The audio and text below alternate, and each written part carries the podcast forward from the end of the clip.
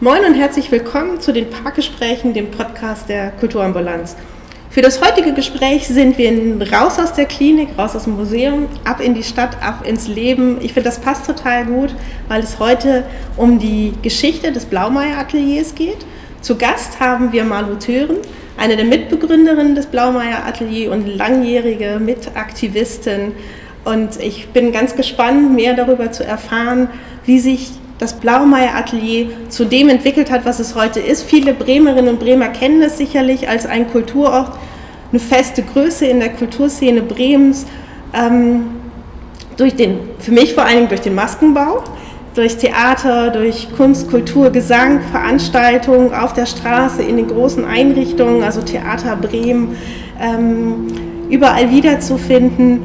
Und ähm, ich finde sogar, Blaumeier ist inzwischen zu fast ein Markenzeichen von Bremen geworden. Ähm, bunt, offen für alle, für Menschen mit und ohne Behinderung, quirlig, voller Tatendrang. Und ich glaube, manchmal wäre die Stadt gerne selber so wie Blaumeier. Ähm, genau. Als es anfing, die Geschichte, ähm, sah das noch ganz anders aus. Es ist hervorgegangen aus einer radikalen Kritik an den Unterbringungsbedingungen in der Psychiatrie Ende der 70er, Anfang der 80er Jahre. Und ich glaube, in den Anfängen hätte niemand gedacht, dass Blaumeier einmal da stehen würde, wo es heute steht und die Stadt ganz stolz darauf zurückguckt, auf die normal Verrückten oder verrückten Normalen. Ähm, genau, mein Name ist Hedwig Thelen und ähm, jetzt kommen wir zu unserem Gast, Malu Thüren. Wenn Sie zurückschauen, wie war das in den Anfängen, in den 80er Jahren? Wie sind Sie als Studentin zu den Reformpsychologen, ähm, Psychiatern gekommen und ähm, ja, was haben Sie erlebt? Rein zufällig bin ich dazu gekommen. 1985, März 1985 war es, ich habe nochmal nachgeguckt. Mhm. Ähm, ich habe damals an der Uni gearbeitet, habe da studiert, habe dann keinen Job gefunden, habe da dann noch so ein bisschen in meinem alten grafischen Beruf gearbeitet. Mhm. Und dann habe ich von jemand anders, der bei der psychosozialen Beratungsstelle arbeitet, hat gesagt, du, da waren welche hier, die suchen Leute, Kunststudenten, die Lust haben, künstlerisch zu arbeiten mit Blankenburgern. Ich sage, hm, ja, okay könnte ja interessant werden. Äh, wir wurden dann eingeladen, ich habe dann noch ein paar andere angesprochen, die vielleicht auch Lust haben. Dann wurden wir eingeladen und dann saßen wir dann von, vor einem Gremium von Menschen, die sozusagen den Auftrag hatten, die Klinik Kloster Blankenburg aufzulösen. Das war damals Klaus Bramann, Thomas Berlin, Josef Klaassen, Achim Niederdrängen, und noch so ein paar andere Leute, die sozusagen in die Klinik reingeschleust wurden sozusagen und die sollten die Klinik auflösen. Es gab Geld von Bonn fünf Jahre lang mhm. und in den fünf Jahren haben sie es dann aber leider nicht geschafft. Mhm. Das war dann 1985, da waren die ja fünf Jahre vorbei ja. und diese Herrschaften, die haben gesagt, naja, aber ähm, das muss ja jetzt irgendwie weitergehen. Bremen hatte aber kein Geld. Wie so oft, ja. Das heißt, die ganzen Leute, die da noch untergebracht waren in Blankenburg, ich glaube, es waren, ich weiß es nicht mehr ganz genau, irgendwas um die 200, die wurden dann, sollten dann aufgeteilt werden auf diverse freie Träger in Bremen, Innere Mission, Arbeiter-Samariter-Bund, AWO, Rotes Kreuz und so weiter und so fort. Und äh, das hat den Auflösern in Anführungsstrichen nicht gefallen. Dann haben die eine Protestaktion gestartet haben eine Reise vorbereitet, die nannte sich die Blaue Karawane. In dem Moment kamen wir auf den Plan, wir sollten denn diese blaue Karawane mit vorbereiten, künstlerisch. Haben das dann auch gemacht. Waren dann erst, das war auch eine ganz interessante Erfahrung, äh, in Blankenburg. Haben da in so einem Raum gesessen mit den Interessenten. Dann kam plötzlich ein Pfleger da rein, der hatte einen großen Schlüsselbund und man fühlte sich so ein bisschen kontrolliert und dann haben wir gesagt, nee, so möchten wir eigentlich nicht arbeiten. Und dann haben wir einen Raum bekommen an der Universität Oldenburg, die ehemalige Bibliothek. Und dann haben wir zweimal in der Woche, sind dann Leute aus Blankenburg und auch schon Leute, die aus Blankenburg raus waren, die schon integriert waren, wieder in Bremen, die in betreuten Wohngemeinschaften wohnten. Die sind dann da hingekommen und dann haben wir die Reise vorbereitet mit denen, haben ein kleines Theaterstück zum Thema die Bremer Stadtmusikanten entwickelt, haben ein kleines Bühnenbild gebaut, haben die Bremer Stadtmusikanten in äh, Überlebensgröße gebaut, die man so ineinander stecken konnte. Und diese ganzen Sachen, die gingen sozusagen als Attraktion mit auf diese Reise. Und wir haben acht verschiedene äh, Häuser innerhalb von Deutschland. Ein kleiner Trupp war auch noch in Triest. Da ging ja die wahre Auflösung eigentlich los. Mhm. Um Franco Basaglia und diese ganzen Geschichten. Mhm. Und da gab es Kontakte und dann hat Marco Cavallo, dieses Pferd, hat dann die Bremer Stadtmusikanten getroffen und ja, jedenfalls äh, waren wir auf dieser Reise mit, haben dann während der Reise dann ganz viel unternommen, auch mit diesen ganzen Requisiten, die wir dabei hatten und haben unser kleines Theaterstück gezeigt und Furore gemacht, Bambule. Théâtre du Pain ist vielleicht ja. bekannt, war damals auch mit dabei. Mhm. Und dann war noch Theater 100 Fleck, so eine etwas radikale Gruppe aus Berlin, die haben dann irgendwann auf der Bühne einen Huhn, Huhn geschlachtet. Das äh, fanden wir dann nicht so toll. naja, jedenfalls die waren auch mit dabei und haben dann natürlich auch musikalisch und theatralisch noch ein bisschen mehr Wumms reingebracht. Naja, dann war die Reise zu Ende, die ging über vier Wochen. Und dann haben wir gesagt, hm, das war ja eigentlich ganz spannend. Und dann haben wir gesagt, okay, dann gucken wir jetzt mal, was wir machen. Dann haben wir erstmal über die Volkshochschule in Bremen Kurse angeboten, zweimal in der Woche im Kulturzentrum Schlachthof. Ganz klein angefangen. Wir haben immer unsere ganzen Requisiten mitgebracht und das ganze Gedöns, was man so brauchte. Packpapier und irgendwo Spenden eingesammelt für Farben und so. Wir hatten ja kein Geld und nichts. Und dann haben wir zweimal in der Woche da sozusagen dann mit den Leuten gearbeitet bis Mai 86. In der Zwischenzeit hatten wir uns an den Senator für Bildung, Wissenschaft und Kunst gewandt. Damals war es noch Manske, ja. der da sozusagen was zu sagen hatte. Der war Referent. Dem haben wir erzählt, was wir vorhaben, dass wir künstlerisch arbeiten wollen mit Behinderten in Anführungsstrichen und Nichtbehinderten. Wir haben dann irgendwann gesagt, verrückt normal und normal verrückt passte irgendwie besser. Fanden wir interessanter. Und dann hat er gesagt, ja, wenn ihr das machen wollt, dann schreibt mal ein Konzept und dann gucke ich, was ich für euch tun kann. Und dann haben wir dann im Mai 1986 hatten wir dann unsere ersten ABM-Stellen, fünf Stück, und haben dann einen Raum gekriegt in der Travemünder Straße. Mhm da wo Blaumeier ja jetzt immer noch ist. Die untere Etage, das war früher ein, äh, ein Pferdestall. Okay. Und das Ding, das haben wir dann sozusagen für unsere Zwecke erstmal die untere Etage umgebaut. In der oberen Etage war die Initiative zur sozialen Rehabilitation, ein Betreuungsverein, den es auch immer noch gibt, mhm. Der halt auch viel mit, der damals gegründet worden ist, äh, als sozusagen Pendant zur also in, oder äh, parallel zur Auflösung von Blankenburg. Die brauchten ja dann irgendwie eine Form, wie sie das machen können, dann haben sie diesen Verein gegründet. Die waren jedenfalls in der ersten Etage und dann haben wir im Oktober 86, nachdem wir da renoviert haben, so notdürftig, auch mit den Teilnehmern, die dann schon kamen, damit die mitkriegen, was da so passiert, mhm. dass das jetzt unser Raum ist, dass man da was machen kann. Es gibt da auch einen Hof, das heißt, man ist da auch so ein bisschen geschützt und sitzt nicht direkt auf der Straße. Mhm. Ja, so ging das los. Und dann haben wir im Oktober angefangen.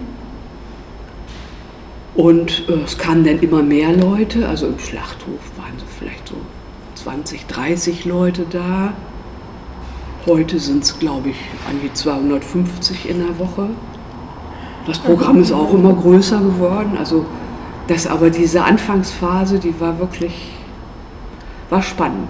Ja, vor allen Dingen, du hast es eben so beschrieben, ihr seid dann auf Reise gegangen, aber das war ja mit Menschen, die über Jahrzehnte nur in Heimen und in schwerster Verwahranstalten untergebracht, denen man nicht mehr zugetraut hat, mit Messer und Gabel zu essen. Ja. Und plötzlich ist man mit denen auf Reisen gegangen. Ja. Also es ist ja, also es klingt jetzt so, so einfach, aber das war ja ein Riesenschritt und das auch in die Öffentlichkeit zu tragen, was passiert eigentlich in diesen Langzeitpsychiatrien der 70er Jahre an mhm. wirklich Medikamentisierung, an Fixierung, an überhaupt kein Betreuungsangeboten und wirklich Isolation. Das ist ja das, was Blankenburg auch so ausmacht. Das ist vor der Toren der Stadt Oldenburg, von Bremen aus nochmal ne, weiter weg, ähm, völlig isoliert da lag und die Menschen da einfach über Jahrzehnte gelebt haben, aber gar nicht rausgekommen mhm. sind. Und, und, wirklich, das war ja, irgendwo habe ich gelesen, so, Endstation, also mhm. da kamst du ja auch nicht wieder weg.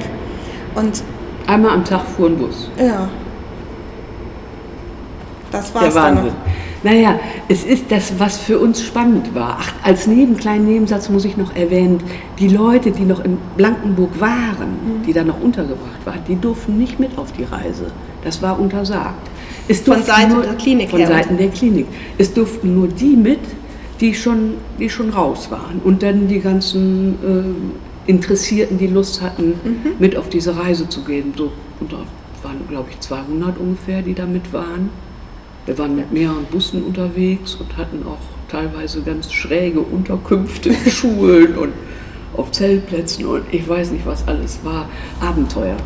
Ähm, was für uns damals spannend war, was wir auch beibehalten haben, wir hatten ja alle überhaupt keine Ahnung von diesen ganzen Geschichten, die die Leute haben, von den Krankheiten, die die Leute haben. Und dann haben wir gesagt, das machen wir zum Prinzip. Wir fragen einfach nicht danach. Wenn jemand was von sich erzählt, dann, ist, dann kann er das machen, aber wir gehen damit auch nicht, geben das auch nicht weiter an irgendjemanden. Aber ähm, wir haben gesagt, ist doch eigentlich egal. Die Kunst steht jetzt hier im Vordergrund und das, was wir hier mit, was die Leute produzieren und nicht deren vermeintliche Krankheit. Das haben wir sozusagen von Anfang an im Grunde außen vor gelassen und das war gut so. Das heißt, Blaumeier war dann auch sozusagen Raum, in dem man sein konnte, ohne dass man gefragt wird, immer, was hast du für eine Geschichte, was hast du für ein Problem und dann rennt man zum Psychotherapeuten und erzählt dem, was derjenige hat oder so.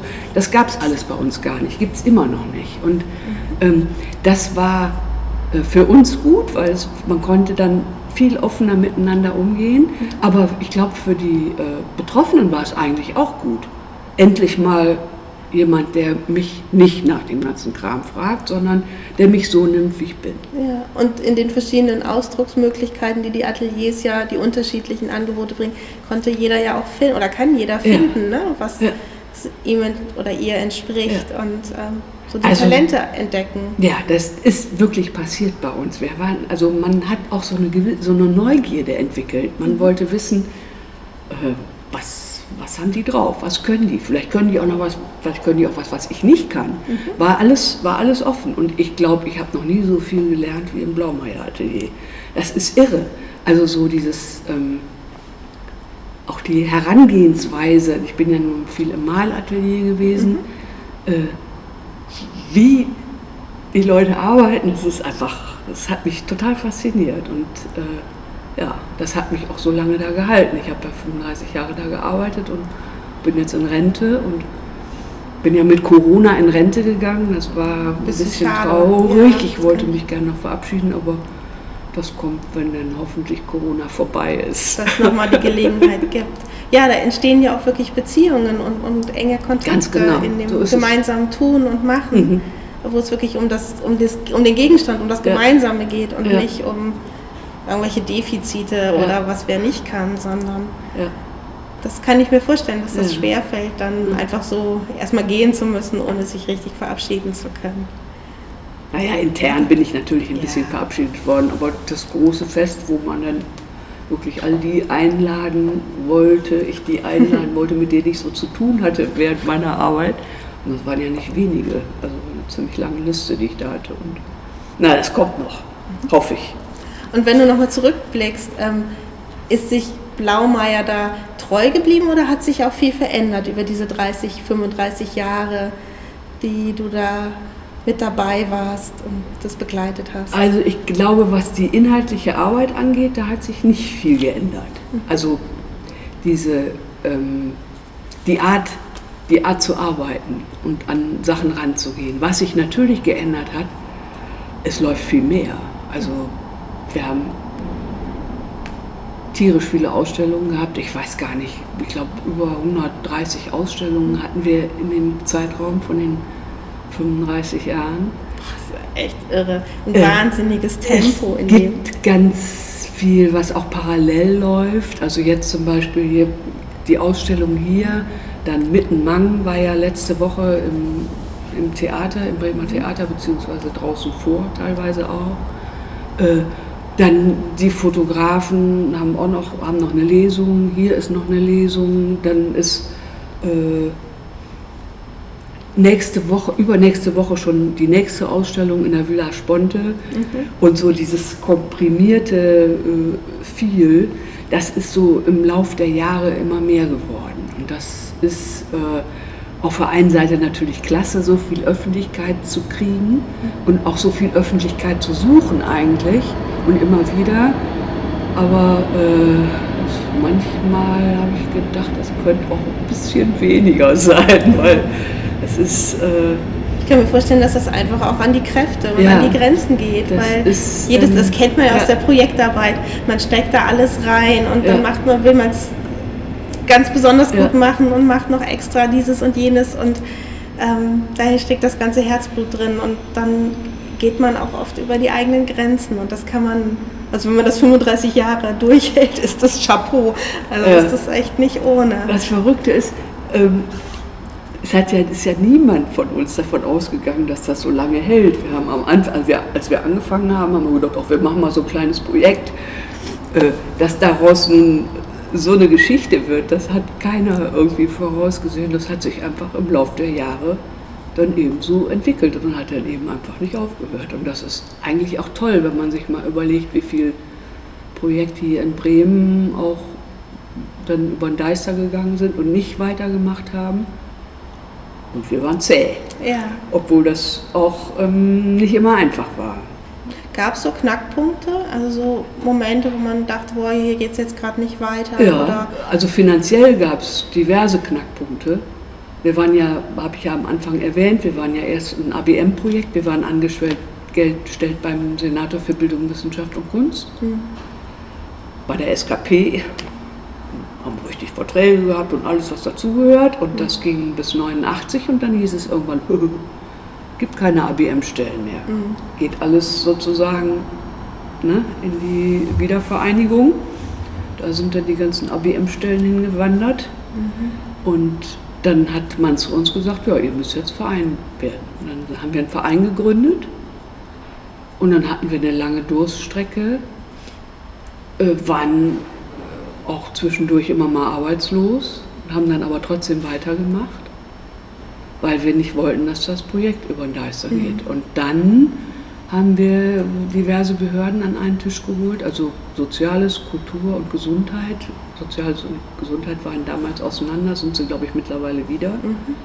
Ähm, und haben gesagt, also wir beleben die Stadt mit unserer Kultur, wir sind sozial und wir sind auch gesundheitsfördernd, weil wer bei uns reinkommt, geht gerade wieder raus. Ja, und das haben sie dann eingesehen und dann hat sich das so im Laufe der Jahre dann so entwickelt, dass wir die institutionelle Förderung bekommen haben, die aber lange nicht das abdeckt, was Blaumeier braucht. Aber inzwischen sind wir ganz fit. Wir haben Stiftungen, mit denen Blaumeier zusammenarbeitet, viel mit der Aktion Mensch auch. Ähm, seitdem es da dieses äh, Kunst und Kultur diesen Bereich gibt. Förderbereich. Diesen mhm. Förderbereich ist für uns natürlich super und die Aktion Mensch findet Blaumeier auch gut. Zu Recht. äh, ja, und so, dann gibt es einen Förderkreis, der auch ganz ein bisschen was abdeckt von den Kosten, die so im Jahr anfallen. Ja, ohne dieses zivilgesellschaftliche Engagement ja, würden solche Vereine überhaupt nicht ja. äh, tragfähig ja. und weiter lebensfähig sein. Ja, wir tun und, natürlich auch viel dafür. Also diese Fördermitglieder, um die wir immer werben, ähm, die bekommen dann halt Einladungen zu Ausstellungseröffnungen, bevor es überhaupt losgeht und äh, mhm. Hinweise auf Theater, kriegen einen Rundbrief und äh, kriegen eine Jahresgabe. Also da ist ja. schon. Ne, man hat was davon, ja, wenn man bei Blau Genau, wir pflegen die Leute auch und das ist auch, das ist auch gut so, das so zu machen. Mhm. Wir sitzen ja hier gerade mitten auch in einer Ausstellung des Blaumeier Ateliers, nämlich im Kulturbahnhof, also im Güterbahnhof, nicht Kulturbahnhof, ähm, im Güterbahnhof äh, direkt im, in der Bremer Innenstadt. Und die Ausstellung heißt Schafe in New York und es geht um das Verhältnis von Kunst und Gesellschaft, um Natur und Kunst. Und ähm, genau, eine wunderbare, riesengroße Ausstellung. Und auch hier spiegelt sich dieses Verhältnis von ähm, dem gleichberechtigten Miteinander wieder, weil ähm, an den sehr unterschiedlichen Werken, die hier zu sehen sind, das ist Malerei, es sind ähm, Skulpturen, es sind äh, ganz unterschiedliche Formate, ähm, ist einfach immer nur der Titel und die Person, die es hergestellt hat, die Künstlerin, der Künstler genannt und ähm, man kann sich einfach da rein vertiefen und die Werke auf sich wirken lassen, ohne dass man darüber nachdenken muss, soll, kann, wie man möchte, was dieser Mensch für einen Hintergrund hat oder was ihn bewegt hat, was, ihn, was er erlebt hat. Genau. Malu, magst du noch mal ein bisschen was zu dem erzählen, wie so eine Ausstellung entsteht und, oder konkret auch wie hier die Ausstellung sich entwickelt hat? Ja, also die Ausstellung, äh, vor der Ausstellung passiert natürlich auch viel im Blaumeier Atelier. Also es gab viele Workshops, es gab zwei Malreisen. Die eine unter Corona-Bedingungen, weil da war ja schon Corona letztes Jahr ins Wendland. Wunderschöne Gegend, immer zehn Tage, wo man entspannt sein kann Schön. und künstlerisch arbeiten kann, auch mit entsprechenden Räumen, wo das möglich ist. Ähm, es gab Workshops halt auch im Atelier oder draußen auf dem Hof, diese äh, kleine Installation, die am Anfang steht, die wurde im, im Hof des Blaumeier Ateliers ja. vorbereitet, da wo die Parkplätze normalerweise sind. Ähm, es gab einen Keramikworkshop in Kooperation mit äh, dem Leuten, mit Menschen, die im Knast in Ostletzhausen ah, okay. arbeiten. Da gibt es ja eine Bildhauerwerkstatt, mhm. die ganz aktiv ist und da gibt es immer mal wieder Kooperationen. Und diesmal haben wir die beiden Mitarbeiter gefragt, ob sie bereit sind, halt Keramiken zu machen. Das war Novum. Okay. Bei Blaumeier gab noch nie Keramik. Wir haben Skulptur, gab es schon ganz viel so, ne? Aber Keramiken, Holz, Bildhauerei schon, und, aber Keramiken noch nicht. Das war immer wieder neue Wege gehen. Neues Kapitel, ja. Und dabei, das ist mir dann aufgefallen, ich habe dann, da waren die Sachen fertig, dann bin ich dahin und dann habe ich gedacht, boah, da war es dann auch wieder so. Man entdeckt wirklich Talente mhm. dadurch, dass man was macht, was was man normalerweise nicht so macht. Das war in dem Fall die Keramik. Hat ja von uns keiner gemacht bisher so richtig intensiv und da sind richtig tolle Sachen entstanden. Das ist klasse. Mhm. Und die Schafe in New York? Und die Schafe in New York, ja. Also ist ja Mensch und Stadt, Mensch und Natur ist Thema. Und äh, ja, Colette dann natürlich, Colette Boberts, äh, hat dann Schafe in New York gemacht auf verschiedene Art und Weise. Nicht nur ein Bild, sondern eine ganze Serie. Das ist ja auch das Ausstellungsplakat. Und das ist auch das Ausstellungsplakat. Äh, Hintergrundgeschichte ist die, das ist immer so, ein, so eine kleine Anekdote. Äh, Colette ist totaler New York-Fan und äh, wollte da immer hin. Und hat dann bei uns im Atelier immer die Freiheitsstatue gezeichnet. Und dann hat sie gesagt, ich will nach New York. Und dann irgendwann haben wir sie gefragt, ob sie das denn ernst meint. Ja. Okay, und dann haben wir uns darum gekümmert und dann hat Eike Besuden hat sich dann bereit erklärt, früher Radio Bremen, mhm. hat sich dann bereit erklärt, okay, er macht das. Er macht einen Film darüber. Colette ist mit, Helmut Mahlstedt, ein anderer Teilnehmer bei uns. Mhm. Äh, und Alfons als Mitarbeiter, die sind dann tatsächlich nach New York gefahren, haben sich natürlich die Freiheitsstatue da angeguckt und diverses andere in Manhattan, haben die Freiheitsstatue, die sich oder die Person kennengelernt, die sich als Freiheitsstatue anmalt. Mhm. und haben so Kontakte geknüpft, auch zur, Bo zur, zur Botschaft, zur deutschen Botschaft. und hatten da dann eben auch eine kleine Ausstellung beim Botschafter und der Botschafter hat dann gesagt, ja, äh, das ist eine tolle Nummer. nächstes Mal können ja mehr kommen. Ah, Und da sind wir tatsächlich, äh, da war ja 9-11, war 2001. 2002 ging nicht, weil wir da schon ein anderes größeres Projekt hatten. Und 2003 sind wir dann nochmal hin mit elf Leuten, waren es glaube ich, und hatten dann da noch richtig in der German House Gallery eine kleine Ausstellung. Das Ja, haben wir eigentlich Colette zu verdanken. Wenn sie nicht so beharrlich gewesen wäre und das immer so eingefordert hätte, dann wären wir nicht, wären wir nicht nach New York gefahren, Mhm. glaube ich nicht. das ist ein ganz schöner Film mit dem grüne Dame. Du Grüne lächelst- Lady, du lächelst mich an. Das Genau. ist wirklich, den haben, der lief, oder der wurde mal gezeigt im City 46 Ja. im Rahmen von einem Veranstaltungsprogramm. Ja. Genau. Ähm, es gibt wahrscheinlich noch zu, zu allen oder zu ganz vielen hier ähnlich tolle Geschichten zu erzählen und zu entdecken. Mhm. Unsere Zeit ist schon, die halbe Stunde ist schon vorbei. Oh, Ähm, länger schneller als ich dachte. so ist es. Aber es ist ja auch ein gutes Zeichen. Ja, ähm, aber wer sich die Sachen hier noch in real auch angucken möchte, die Ausstellung ist noch bis zum 25.07. Genau. geöffnet, immer donnerstags bis sonntags Mhm. von 15 bis 19 Uhr. Und ähm, vielleicht möchten Sie noch zum Abschluss was mit auf den Weg geben. Gucken Sie sich die Ausstellung an, das lohnt sich auf jeden Fall. Es gibt richtig ordentlich viel auf die Ohren. Ich glaube, so eine große Ausstellung hatten wir bisher noch nicht. Ja, es ist wirklich So eine vielfältige Ausstellung auch mit so vielen verschiedenen Aspekten. ja. Und das ist natürlich toll in den Räumen hier. Also das bietet sich förmlich an, ne? Obwohl es auch eine Menge Maluche ist. Das glaube ich. Es sind wirklich große Räumlichkeiten in den alten Gleishalle, ähm, die aber auch einen großen Charme ausstrahlen und viel Platz lassen für die einzelnen Objekte und Bilder, sodass man wirklich das Gefühl hat, man kann ganz viel entdecken und ähm, auf die Suche gehen. Ja. Dann danke ich ganz herzlich für das Gespräch. Ich Danke. danke den Zuhörerinnen und Zuhörern fürs Reinhören. Bis zum nächsten Mal und ähm, macht's gut.